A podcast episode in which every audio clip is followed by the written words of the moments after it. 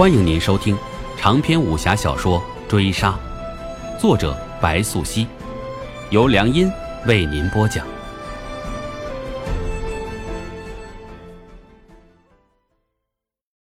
第十八回，取到昌吉行往轮台，乃是下策。灵叶知道，曹疯子将他藏在深山，是自有一番用处。至于那人的话，那人的意思。他从来就无背逆之意，而轮台，他曾经无意之中从曹疯子的牒文中看到过，他的眼睛还没有得救。如今他能想到的，可以信赖的，只有曹疯子一人了。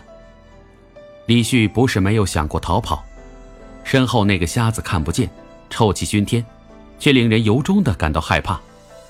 每当他有心窥伺周遭环境，意欲逃离，那个人的杀意。就如两只看不见的手紧紧扼住他，令他惊惧不已。所以十日之后，李旭放弃了。他想过最差的结果，无非是离开了八寨十三胡子，换了一个名头的狗腿子而已。残阳暮尽，冬日的古道萧索，连个人影都没有。李旭有些抱怨：这些天离开白山的老林子越远，能打到的野味儿也就越少了。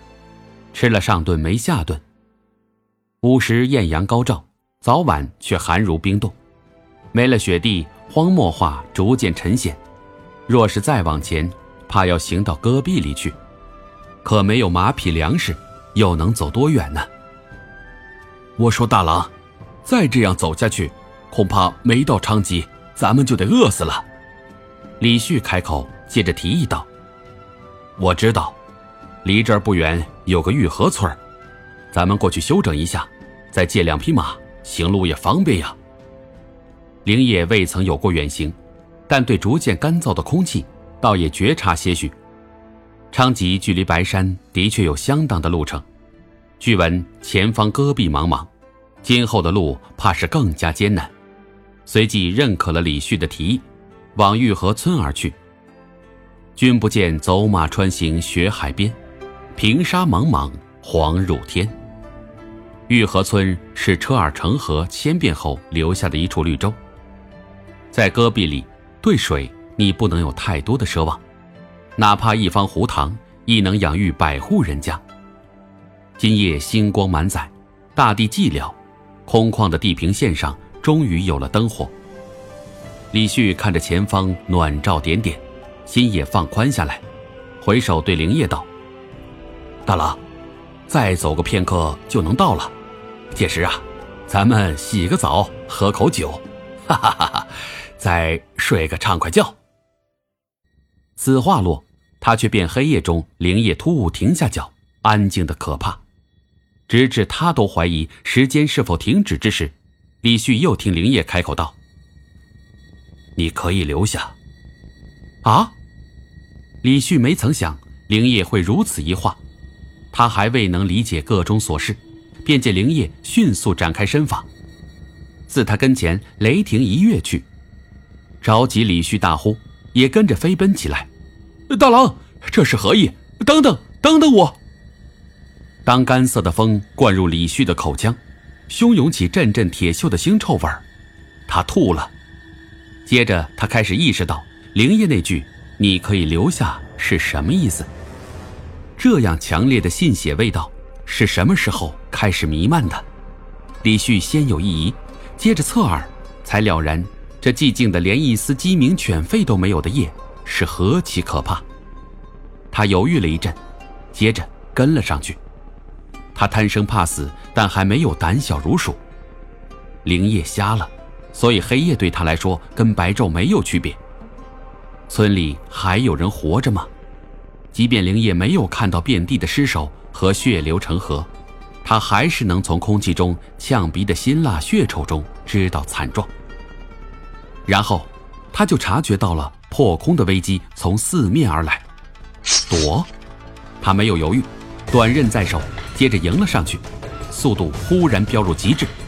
黑夜里如同星芒一闪，已是十米开外。铿锵未起，血已落下。这不是别人的血。是灵叶自己的血。什么样的对手未曾照面对质，已能伤他？有点意思。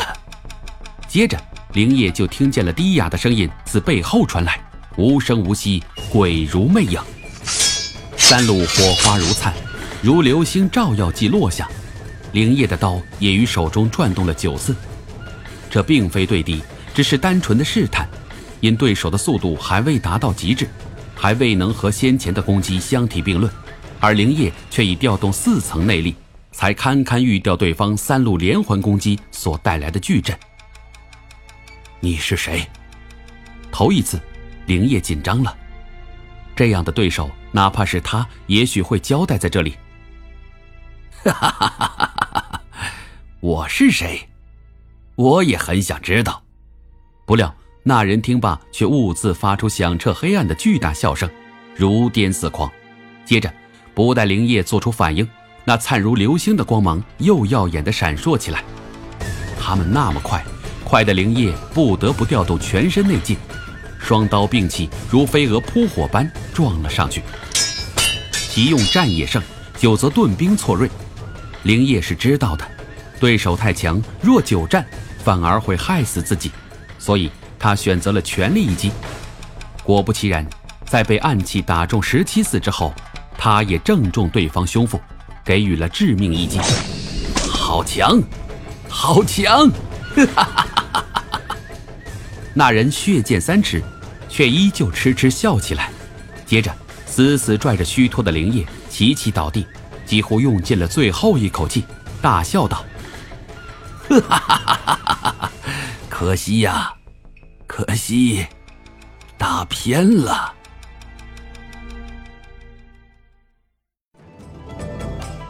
本回追杀播讲完毕，感谢您的收听。